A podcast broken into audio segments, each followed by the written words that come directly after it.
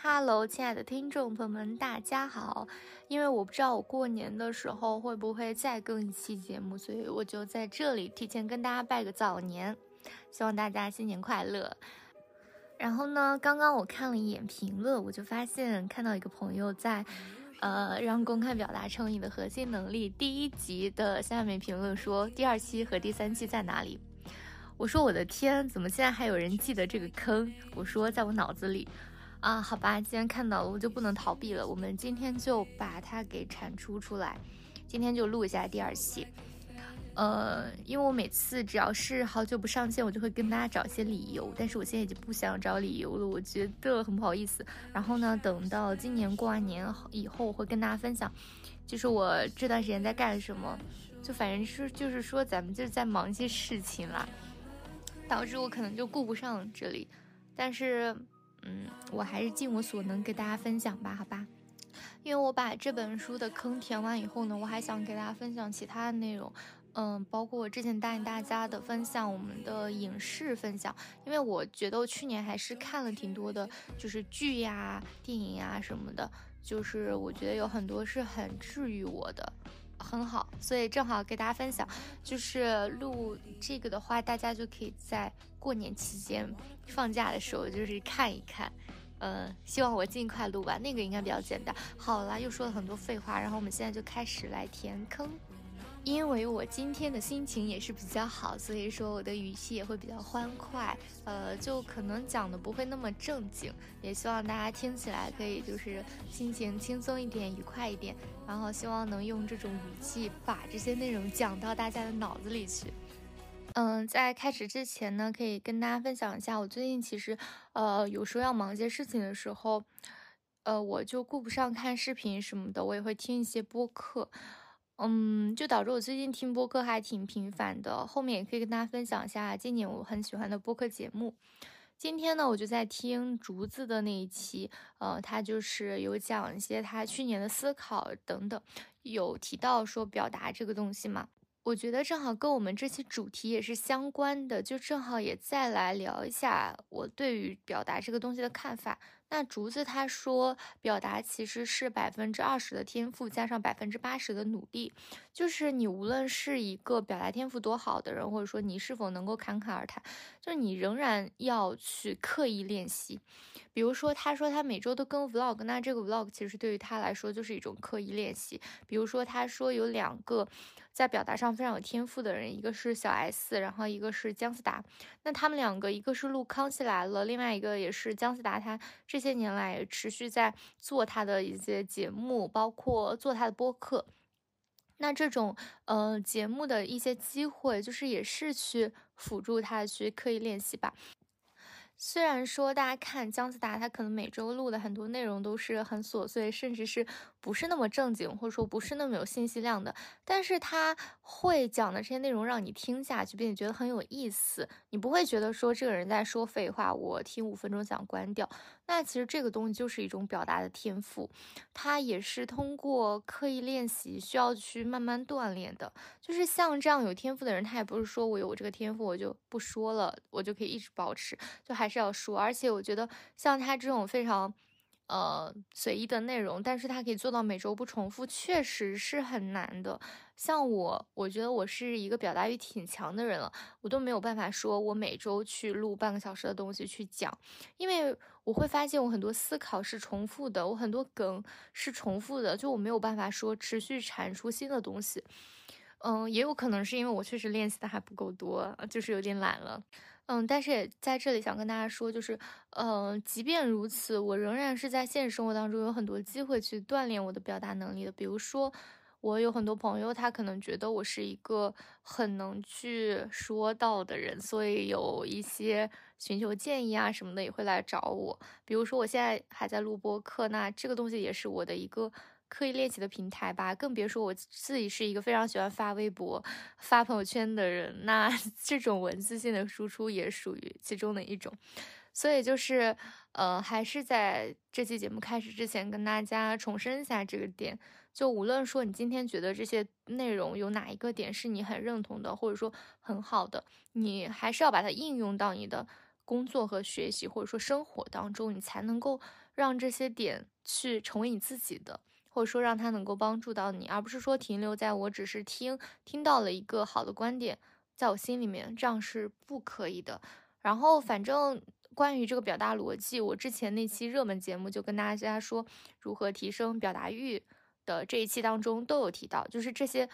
很多我觉得互联网上说到的点。其实，在我那期节目的底层逻辑里都有，就是大家如果就是想听一些关于表达底层逻辑的东西，也可以去重复再听一下那个节目。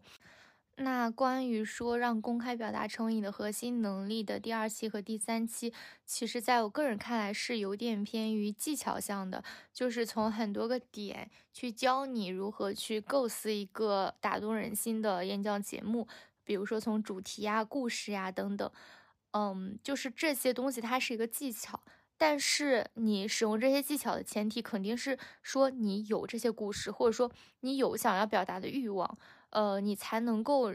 去说我把这个故事怎么样编排的更好，大家能理解这个逻辑吗？所以说我建议大家在培养这个过程的前提下，还是要思考。怎么样让自己成为一个有表达欲的人？今天竹子也说到一个点，就是说，嗯，其实无论是幸福、快乐、爱，所有的东西，其实它都是一种能力。就是虽然说这些东西，它可能有些人是与生俱来有天赋的，但是呢，这个天赋只占一小部分。就是你通过你的刻意练习，或者说通过你各种方法，你可以把它训练成一种你的能力的。就是连幸福的能力。或者说爱的能力，你都可以去训练到，更提呃，何况是这种表达能力。所以我觉得它其实是像做数学题一样，是一个技巧性的东西。就大家不用把它想成一个，就是说我是一个外向的人，我就一直保持这样；或者说我是一个表达能力强的人，我就一直保持这样；或者说我不爱说话，我就一直不爱说话。呃，我自己认为是不是这样的？啊？就大家可以去先去培养自己想说的欲望，然后再。在这个想说的欲望基础上去，呃，思考或者说学习如何把它说得更好。那我们的第二期呢，就是来聊这个演讲内容打动人心的秘密。就是我会跟大家讲这个演讲内容，你怎么样把它说的能够打动人心，怎么样把它弄得更好，更有完整性。OK，那我们就开始啦。今天呢，总共是有四个部分，分别是确定主题、构思讲稿、编排故事以及把握关键。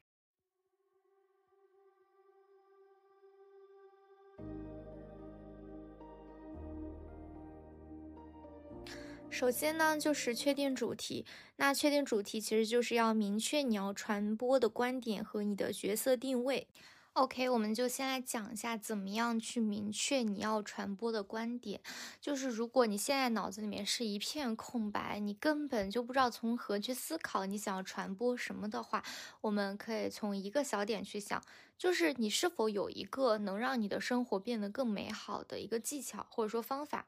这个更美好分为很多方面，比如说你下班之后，你是否能够利用你的下班时间做很多事情？呃，比如说豆瓣小组就有，就是怎么样去利用你的下班时间去让你的下班之后的生活变成另外一种生活的这样的小组。如果你有很多这样的技巧，你可以在播客上分享，或者说在小红书。抖音上各种平台上面去分享，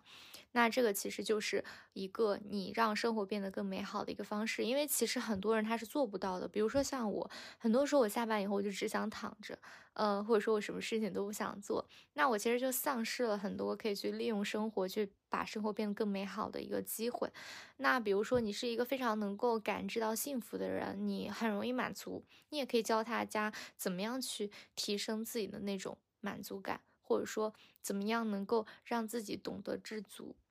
以及说你是一个非常会烹饪的人，你很会做饭，你能够用很快时间做好一顿饭，这样的方式也是能够让你的生活变得更美好，因为你既省钱了，而且你也让你的生活变得更健康了。你就可以用视频去分享这一部分呀，嗯，包括说，呃，你会就是这个。买花、插花，就是等等，无论是从思想上、行动上，从各个方面，衣食住行，你有一个能够让生活变得更美好的方法，你就可以去分享。我相信每个人都是有的，而且很多，只是很多人可能没有想到从这个点去思考。你很多人去分享，可能只能想到说我要分享美妆视频啊、穿搭视频。我觉得这个东西它是一个让你的外在变得更美好的方式，但是它不是全部，因为你的生活它不是只有你化完妆穿一个好看的衣服它才能够美好，我们还有很多底层的一些逻辑，或者说有很多小的事情可以做到这一点。那你如果说不擅长那些外在的，你就可以去分享这些，我觉得这是一个很好的思路。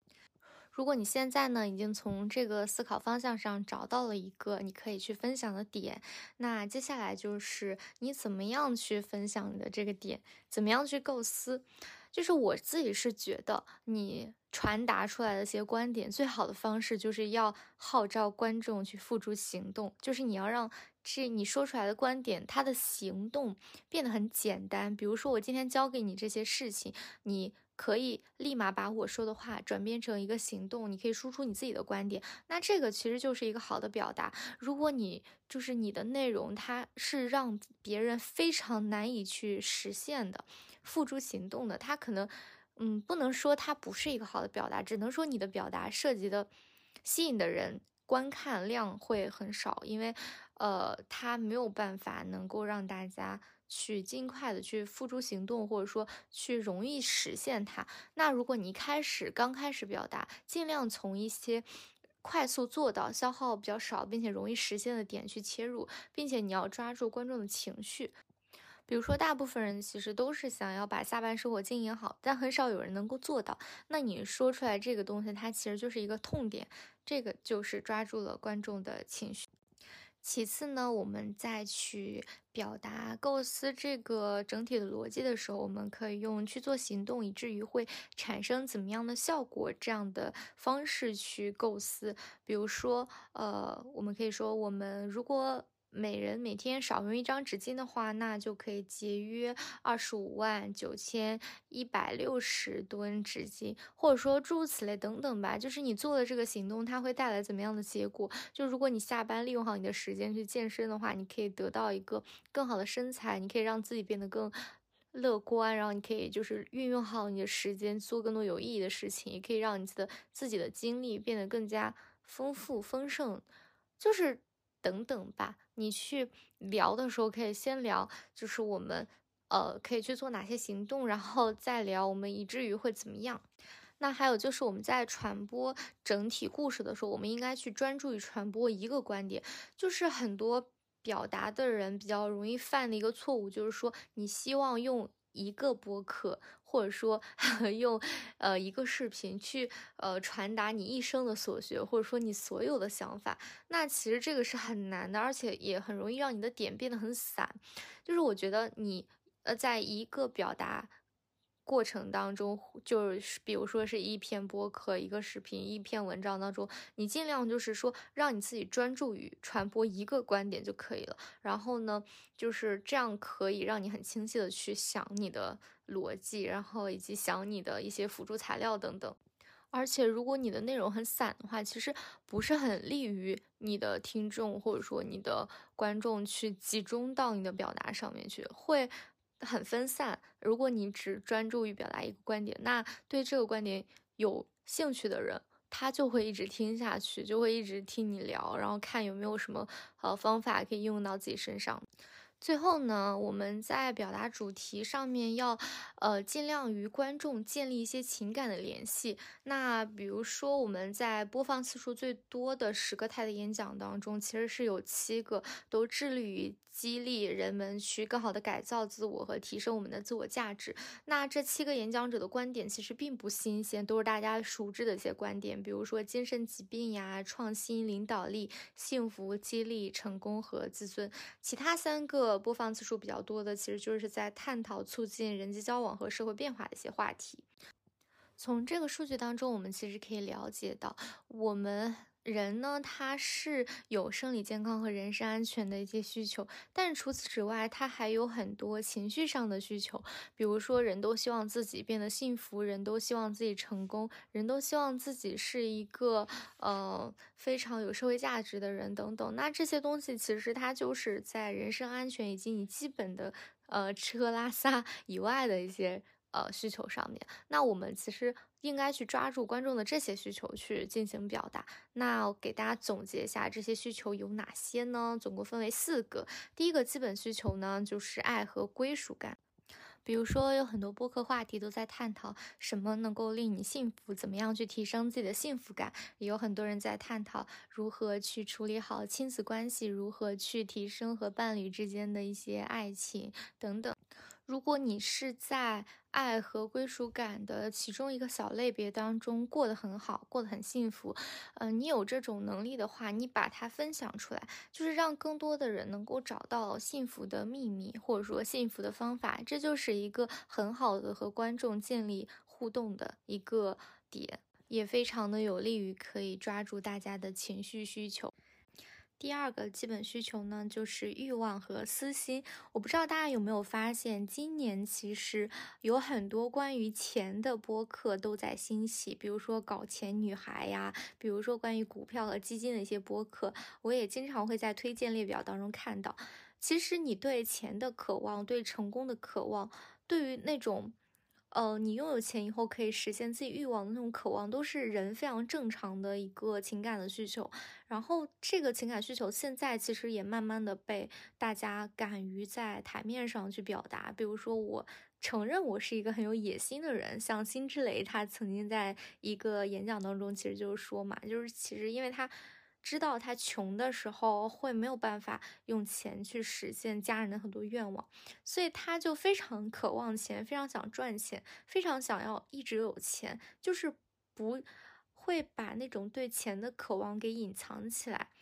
然后呢，他也会把他的这种欲望分享在公共场合当中，也收到了很多人的喜爱和支持。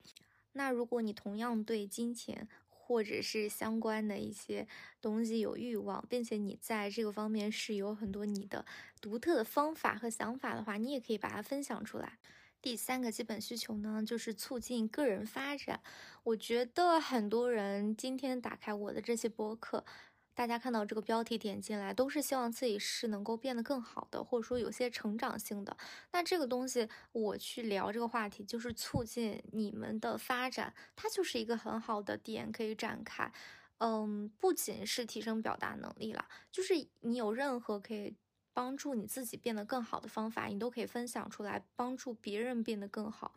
比如说，你是一个特别会设立目标和计划的人，并且你可以把你的计划非常有条理性的实现，达到你的目标，那这就是一个非常好的一个可以去分享出来的一个点。而且你也可以讲你的故事，比如说你之前是在什么地方失败的呀？之前你做这个东西，你。完成这些计划的时候，为什么没有完成好？你怎么样去吸取你的教训，慢慢的把这件事情变得更好的这种优化的过程，你都可以用一个故事的形式讲出来。就是也会让你的观众非常的代入，就他们会觉得我也会在这些地方失败，我也做这件事情做不好。它其实也是一种情感上那面的连接，就是你在聊的时候要尽量的拉近你和观众的距离，就你不能是一个高高在上的一个姿态，说我自己一开始做什么都做得很好，那别人就会觉得，要不然这个人就没有什么学习性，要不然就觉得这个人好装，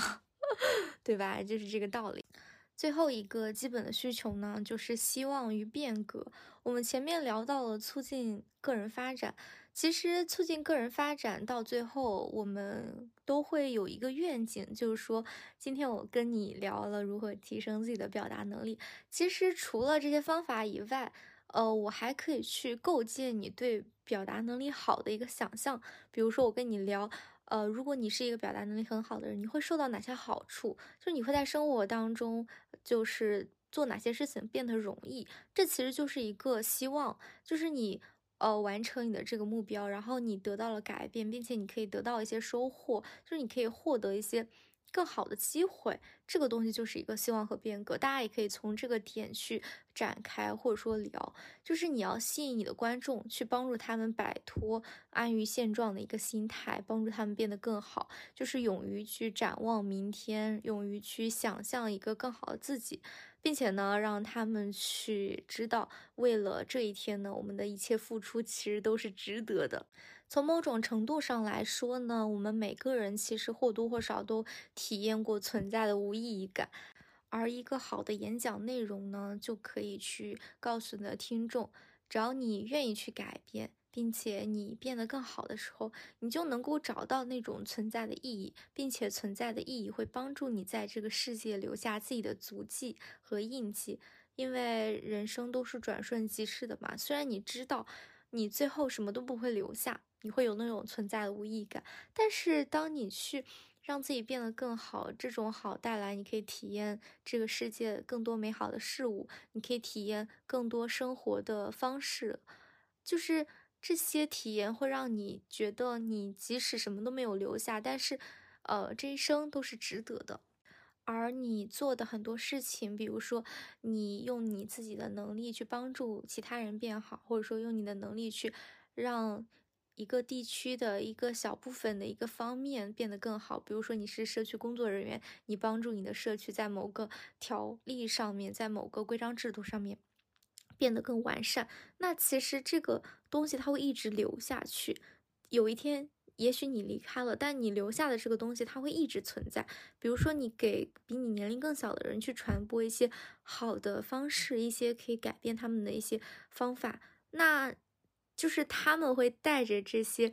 呃方法传递给他们身边其他的人，这就是你的影响力。而这种影响力，就是它会让这个世界变得更好。这种变得更好，就是你存在的意义感。也许你只能帮助一个人、两个人变得更好，但这些东西都是值得的，不是吗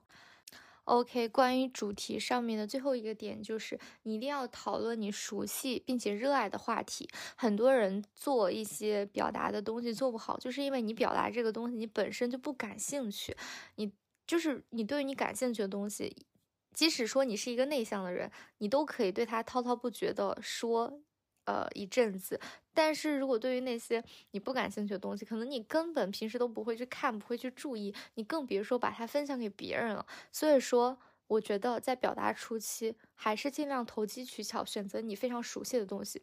就是你要选择那些，即使你不去做这个播客，不去靠它去变现，你在现实生活当中，你都有欲望去免费跟别人说这些东西。就你要选择这样的事情，你才能够把一件事情做得好。比如说我。我自己其实对于很多就是表达方面的一些方法，我自己 就是我不做这个播客，我都会很愿意跟别人分享，并且我在这个上面我是有研究，或者说我自己就是一个这样的人。我才能够把这件事情，把这个主题给做好。就大家在聊的时候，也可以选择你感兴趣的东西，因为我觉得，就是你喜欢的那些东西，无论它再小众，或者说它再不是那种大众所熟知的东西，即使你喜欢的是亚文化，这个世界上都有一部分。你的那种受众群体，呃，就是你可以去讨论这些你感兴趣的东西，然后吸引来那些跟你同样感兴趣这个方面的人，而不是说大众做什么你做什么，就别人讨论什么话题你讨论什么话题。我觉得如果别人对这个东西感兴趣，你不感兴趣，你俩聊的效果是完全不一样的。而且如果说你聊那些大家都在聊的东西，可能就是竞争也会比较大吧。我觉得，即使说你爱追星，你爱看电视剧，爱看韩剧，你都可以，就是把它聊出花来，聊得很好。比如说，你看展开讲讲，他做的那么好，就是他的每期节目我都听，就是他们就只聊剧，只聊电影，人家都可以就是聊得很好。我不需要说，我不需要看书啊，我必须要怎么样，就是穿搭化妆，我才能够把这个话题给聊好。OK，以上呢就是明确了我们要传递的观点该从哪些方面去思考，你该传播哪些大类的观点。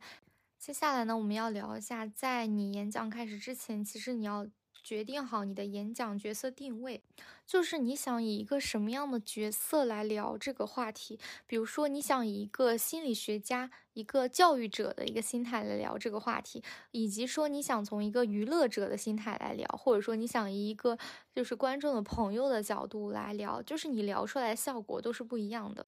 你可能会觉得说你是很多角色当中的每一个，比如说你既是妻子，你又是妈妈，又是女儿等等。但是你在聊一个话题的时候，如果你把这三种角色都聚焦上来，你就很容易聊得很混乱。就是我们应该先明确一个角色，比如说你从妻子的角度去聊如何处理好跟丈夫的情感关系，嗯，那你在这个聊的过程当中，你就聚焦到你只是一个妻子的这个角色，你不要说你聊着聊着，你又聚焦到我是。是一个女儿，所以我该就是对我妈比对我丈夫好什么的，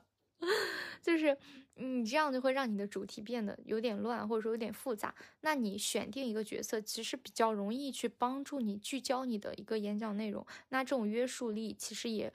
反而会帮你打开你的创造力，因为你只在这一个角色里聊的话，你就会很清晰。那你在这个清晰下面就不断的去深挖，你作为这个角色来讲，你还有什么可聊的点，或者说你作为这个角色，你和周围的人去怎么碰撞？就是比如说，如果你作为一个妻子的话，这个角色，那你就是聊的时候，你跟你妈妈的关系和。你作为一个女儿去聊的话，你跟你妈妈的关系，你就你聊的内容它是不一样的，大家能 get 到这个点吗？所以说我建议大家在聊之前，最好去明确一下自己的角色定位，看一下你聊的这个话题当中，你需要处在一个怎么样的位置上聊比较好。然后这个也是一个帮助你可以梳理好你的演讲逻辑的一个比较好的点吧。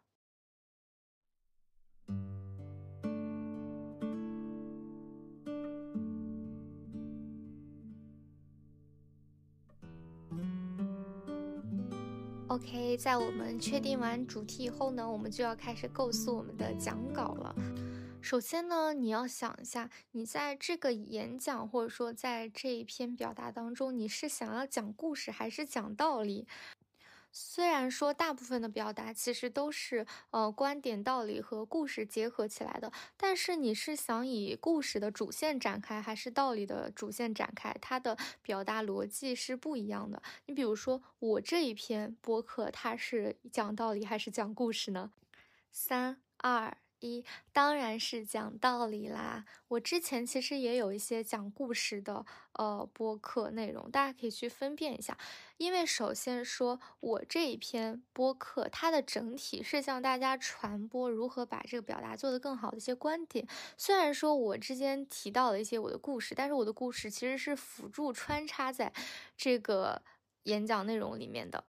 那讲道理的模式呢，其实就是将你的论点贯穿始终，然后赋予一些故事来解释你的论点。那讲故事的模式就是不一样，讲故事的模式其实就是将你的演讲内容集中在一个故事上面。那演讲者可以声情并茂的去讲述自己的故事，最后呢，在结尾揭示你的核心观点。还是以辛芷蕾的那篇演讲内容来举例，他其实在前面就是跟大家讲了很多故事，比如说他。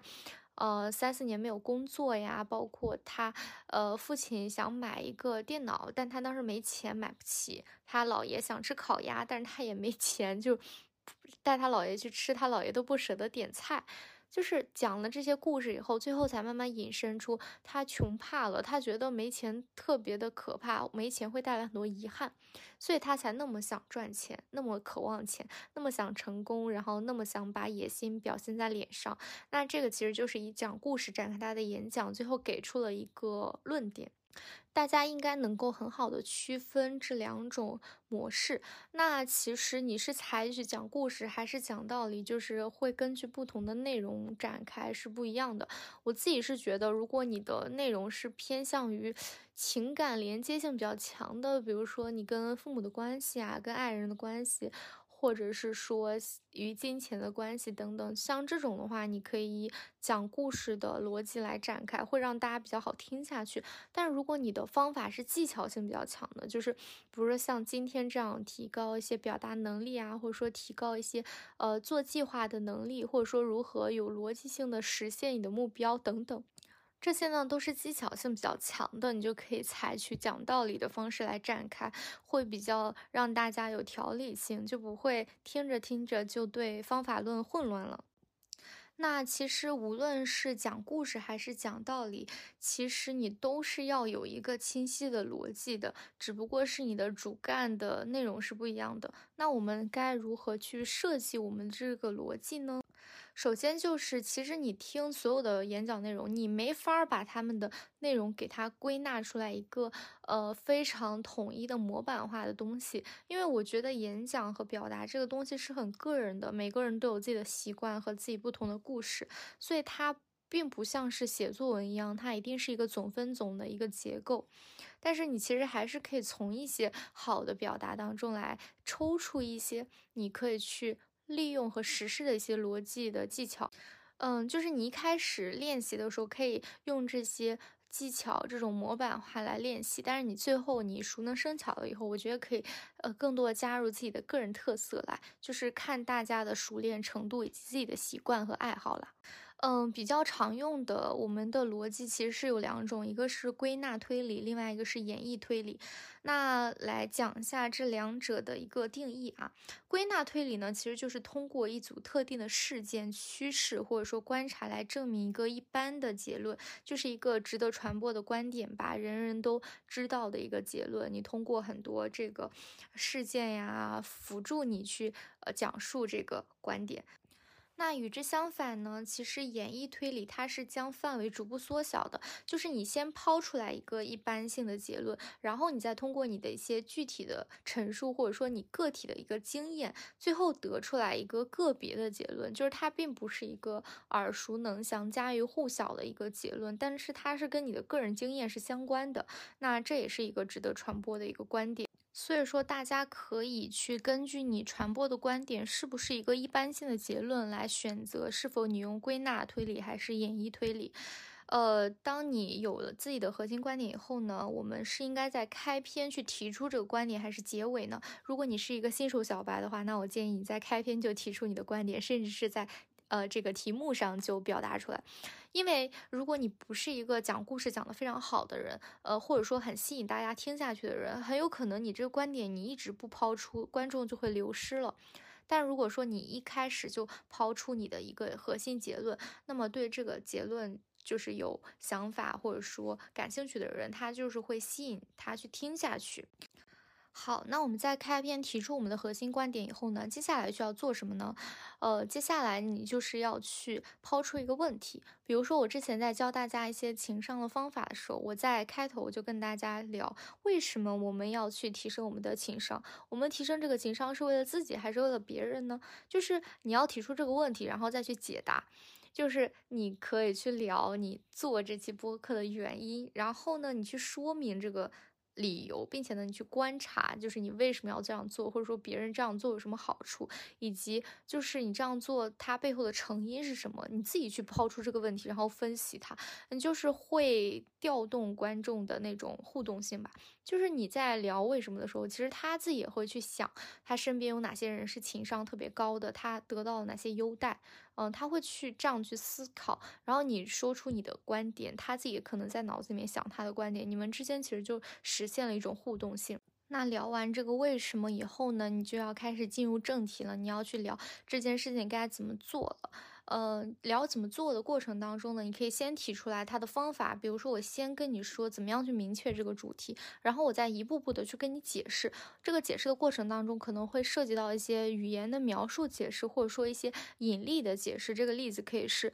别人的例子，也可以是自己的例子。你可以讲故事，然后你可以摆道理，都可以。但是呢，一个好的表达可能在这一篇当中会有非常多个问题加解决方案的这样的呃。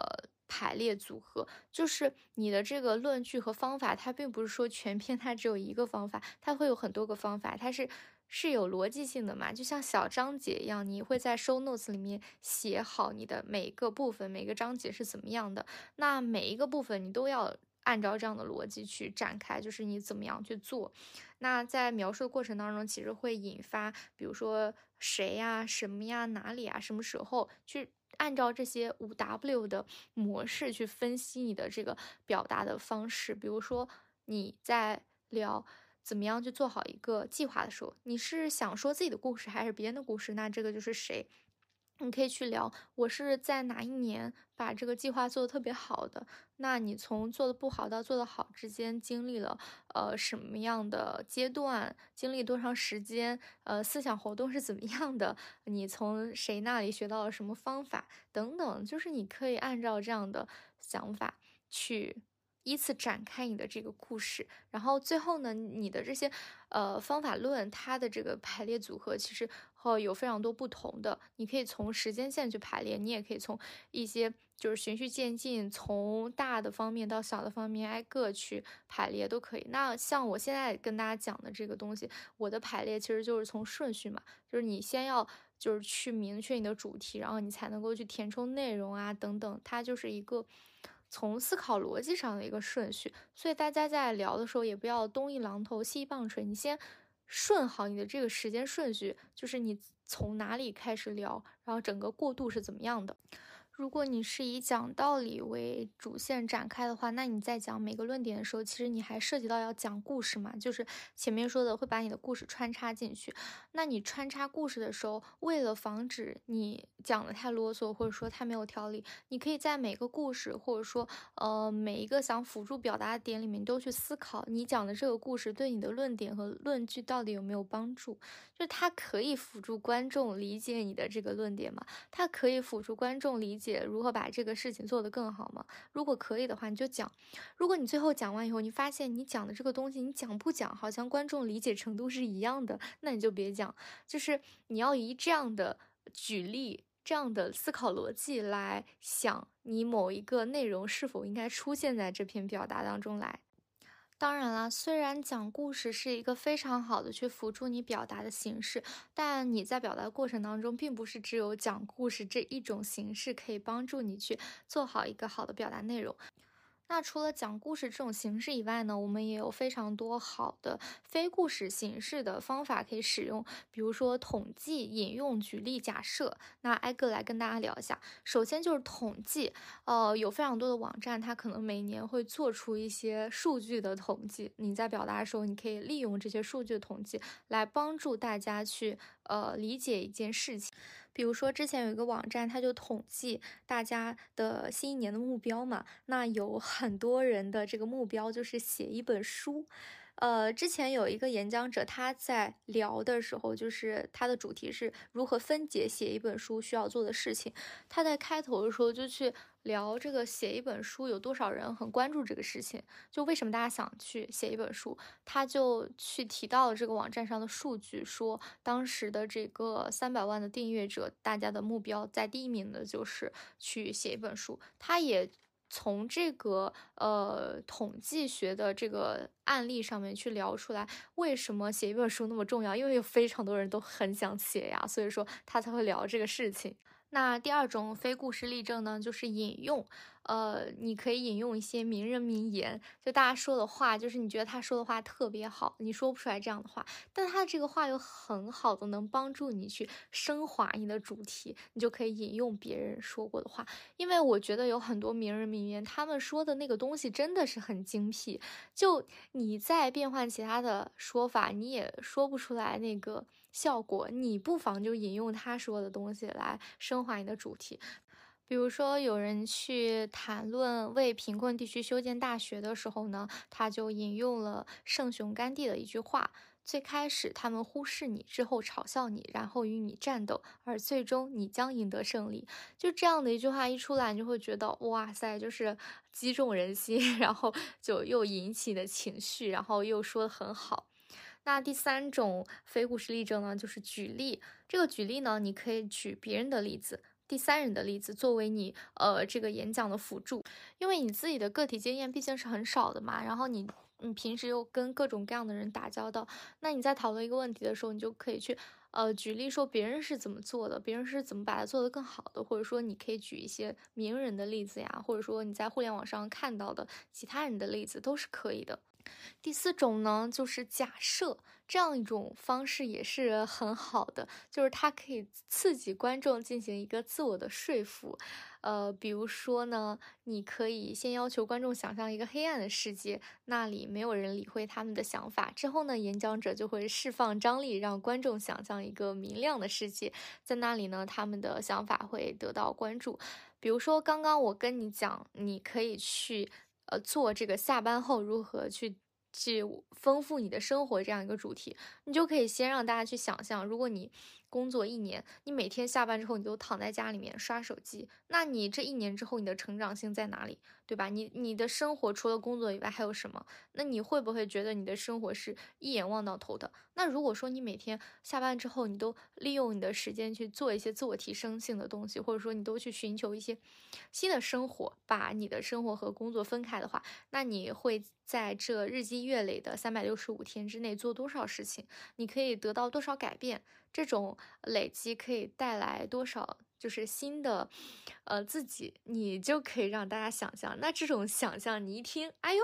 那这个我岂不是得利用好我的下班时间，对吧？它就是完全不一样的，因为你前面都是你以自己的举例嘛，你现在你就是要求观众被迫的去想象他们之间就是不同的做法之间的差别，来说服他们进行改变。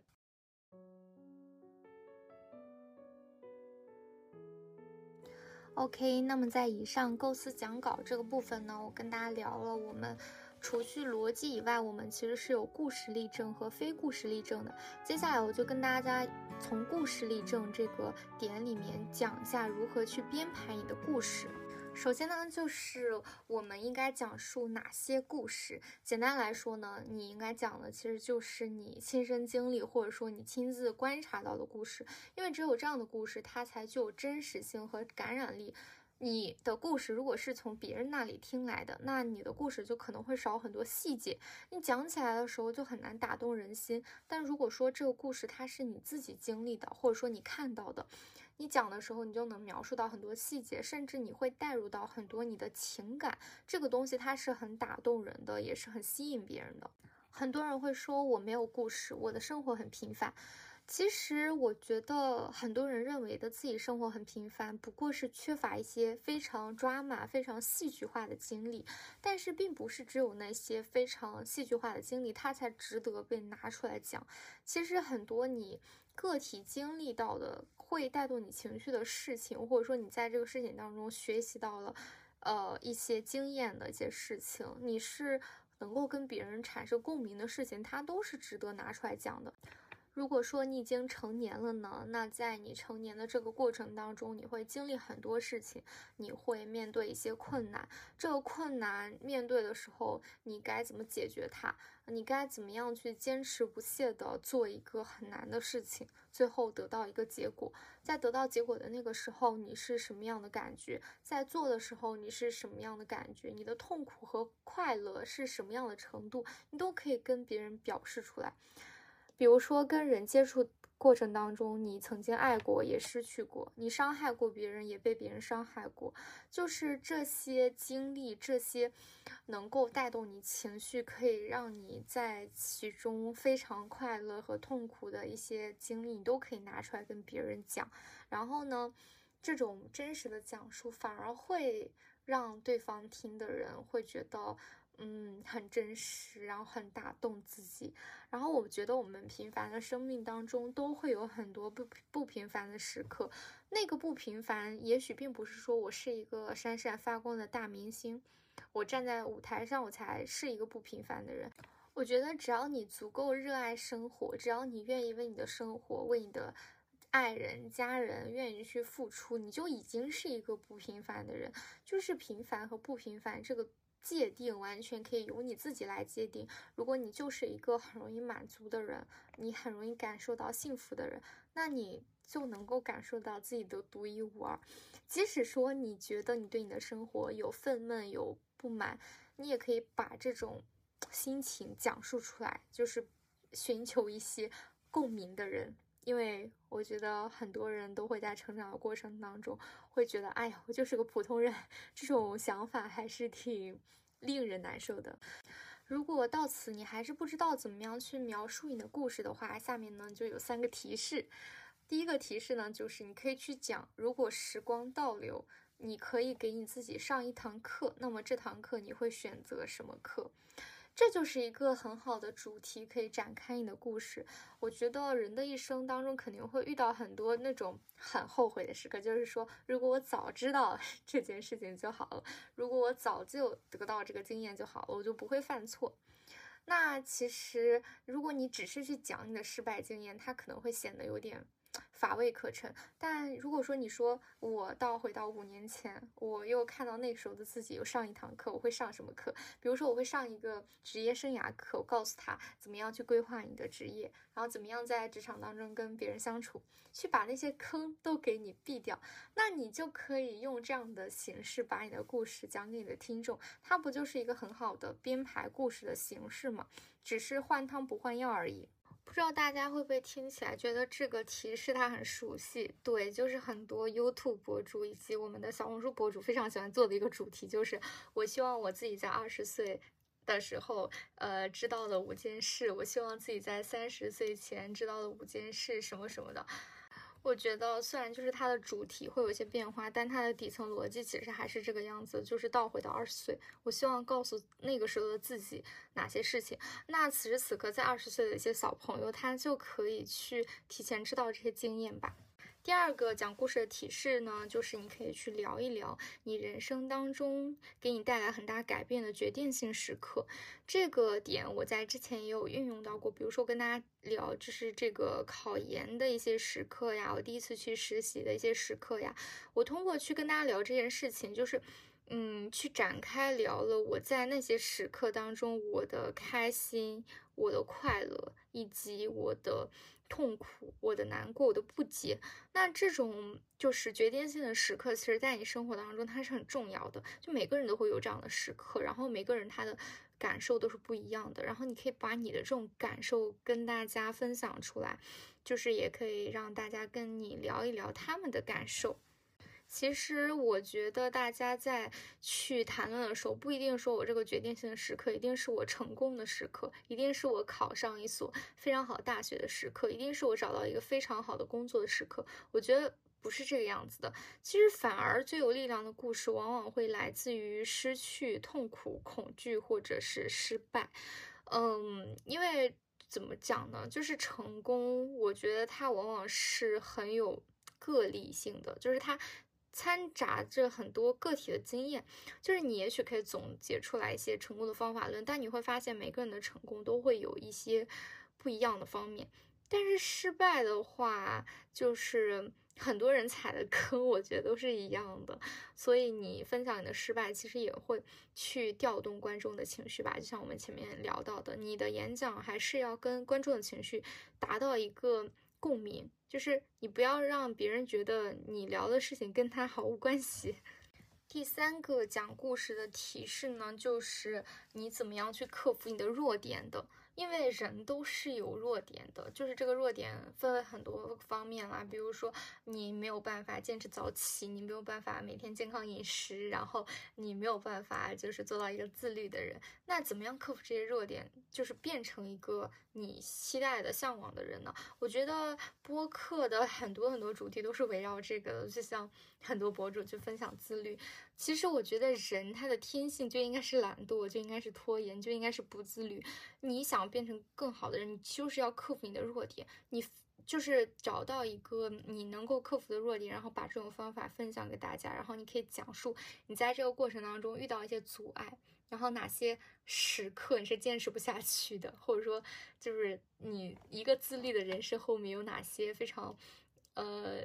痛苦的坚持等等，你都可以拿出来去聊。OK，以上就是三个去讲故事的提示点，然后你可以从这三个提示当中找出来最能够让你产生深层共鸣的那个点来传达你的观点。除此之外呢，还有一种非常好的编排故事的形式，就是使用这个英雄之旅的一个模式。呃，这个英雄之旅呢，它并不是说。我一定要是那个大禹治水，或者说什么后羿射箭，呃，他是一个大英雄，一个拯救，呃世界和人民的英雄，他才能是英雄之旅。我觉得不是这样的，就是呃，我觉得我们普通人在表达时候都可以采用这种英雄之旅的叙事形式。因为你想，英雄他是怎么样子的呢？首先，英雄他的心理和精神程度上一定是拥有大爱的，他一定不能是一个我做的所有的事情都是自私的这样一个人，就是他一定是有一些想改变世界，或者说想改变什么形式的一个这样的人，他有这个英雄主义嘛。其次就是英雄他在这个升级打怪的过程当中，他会遇到什么？他首先他会遇到很多这个。呃，惊险的东西会遇到很多困难，会遇到很多怪兽啊什么的，就他需要去历险，就比如说他需要去升级他的武术，然后呢，去把他自己变得更强，然后呢，首先他还要去，就是去打这些怪兽，然后。除恶扬善，然后呢，他还需要在这过程当中碰到很多，比如说那种师傅呀、导师呀什么的，给他解药啊，这个那个的。他还会在这个过程当中遇到很多跟他共同前进的一些伙伴，当然他也会遇到一些敌人，但这些经历就是能够构成这个英雄的。一个本质，最后呢，这个英雄他最后他之所以称作为一个英雄，一定是因为他成功了，他做到了这件事情，并且得到一个很好的结果。所以呢，我们叙述的时候就要采用这样的一种逻辑，就是我一开始，比如说我怀着怎么样的想法，然后我想做一个事情，然后过程当中我遇到很多坎坷，我一步步的把他们击破，然后呢，在这个过程当中，我遇到了很多良师益友，遇到很多帮助我的人，当然我也遇到了很多阻碍我的人、伤害我的人，然后最后呢，我达成了目标。大家能理解吗？你要用这样的一种形式和模式来讲述你的这个故事，这个东西就是英雄之旅。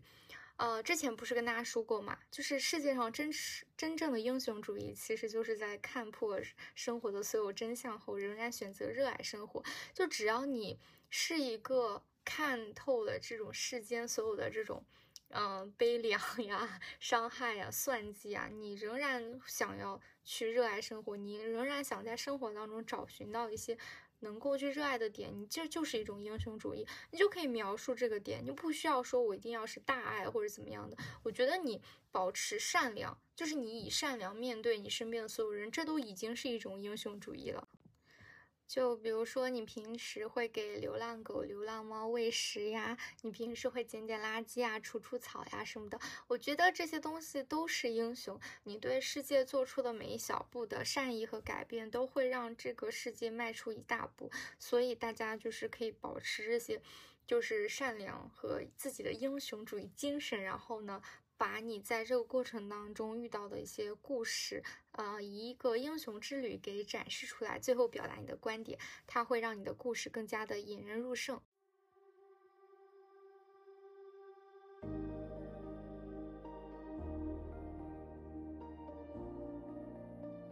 OK，讲完了我们怎么样去编排我们的故事，最后呢来讲一下怎么样去把握你这篇表达当中的关键，分为四个部分。首先就是口号，然后是开场白、过渡和结尾。首先就是口号，呃，这个口号呢，就是说你在表达的时候，你应该把你的观点精炼为一个口号，比如说把握当下。然后呢，你的这个口号尽量在三到十二个字之间，不要太长，然后呢，也不要就是太短，尽量呢，它是一个就是让人听上去是有行动导向的一个口号，就是你听到这个口号以后，我就可以去这么做，比如说我就可以去把握今天，把握当下。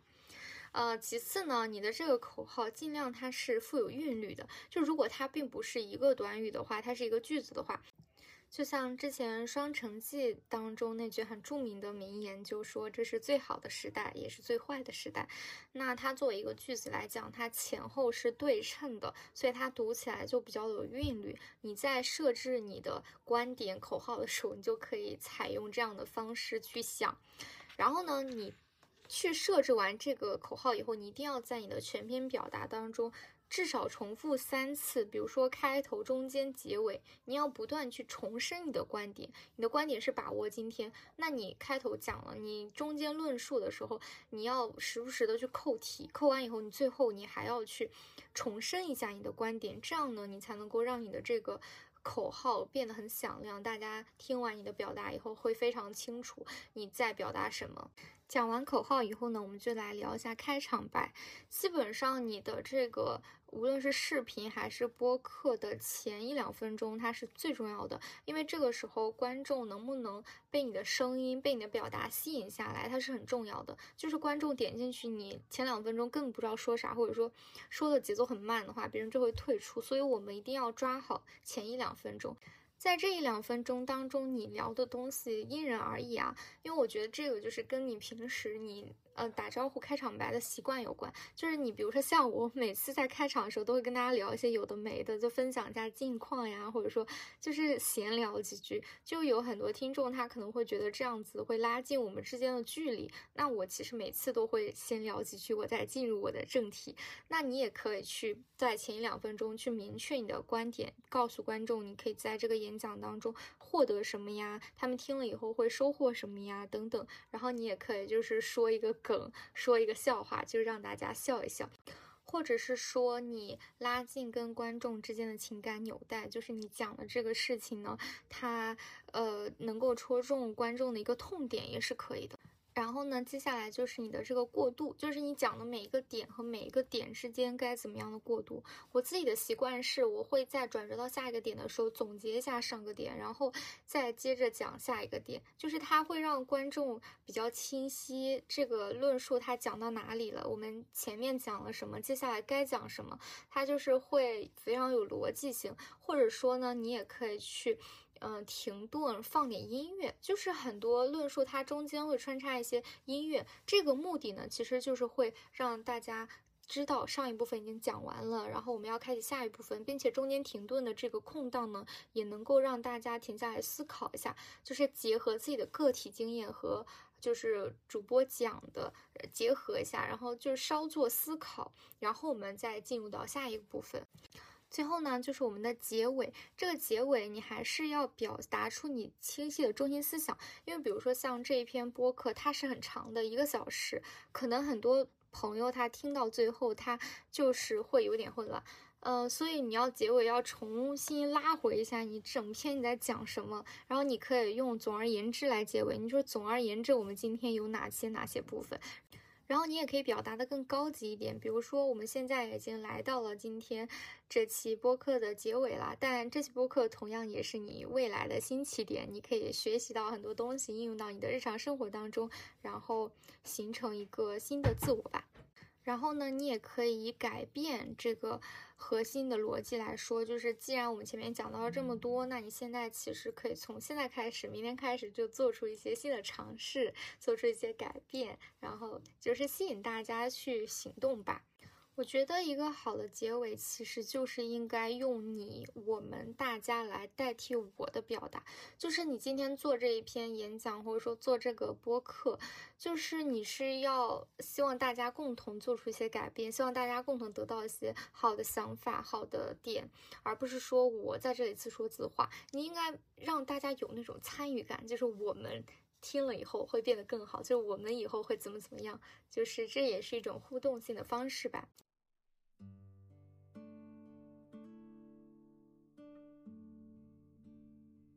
好啦，以上就是我们本期的全部内容了。因为我在手机上录播客，它只能录一个小时，所以现在我们就来到了结尾。呃，最后呢，我其实想跟大家分享一下，就是无论这期讲了多少的技巧，但是我都觉得技巧它只是一个辅助你去思考的方式，就是你想到，你可以从这个方面去思考，你从这个方面去。讲你的故事，但是最终你的内容才是王道。一个足够真诚的、足够打动人心的故事，它不需要什么逻辑，不需要总分总，不需要什么归纳演绎，它仍然是一个好的故事。大家一定要相信这一点。所以说，去感知你的生活，去感知你自己的经历，最后把它完整的表达出来，这个才是一个最重要的点。那如果你已经可以去完整的表达出来你的想法，但你觉得你表达的很混乱，或者说不够好，那你可以去呃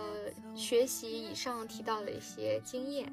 希望大家都可以从这篇长长的播客当中汲取到你想要学习的点吧。也希望每个人都有能力去呃创造一篇好的表达的内容，去传播一些你觉得真正值得传播的观点，然后呢，用这些观点去吸引来那些愿意聆听你你讲话、愿意聆听你观点的一些听众或者说人。我们可以在一起共同的讨论、共同的学习、共同的去想把这个社。会和世界塑造的更加美好。我相信，就是只要每个人都去做一小步，都去塑造一些影响力，我们整个社会大环境就会变得更好。好啦，以上就是本期播客的全部内容啦，感谢你的收听，我们下期节目再见啦，拜拜。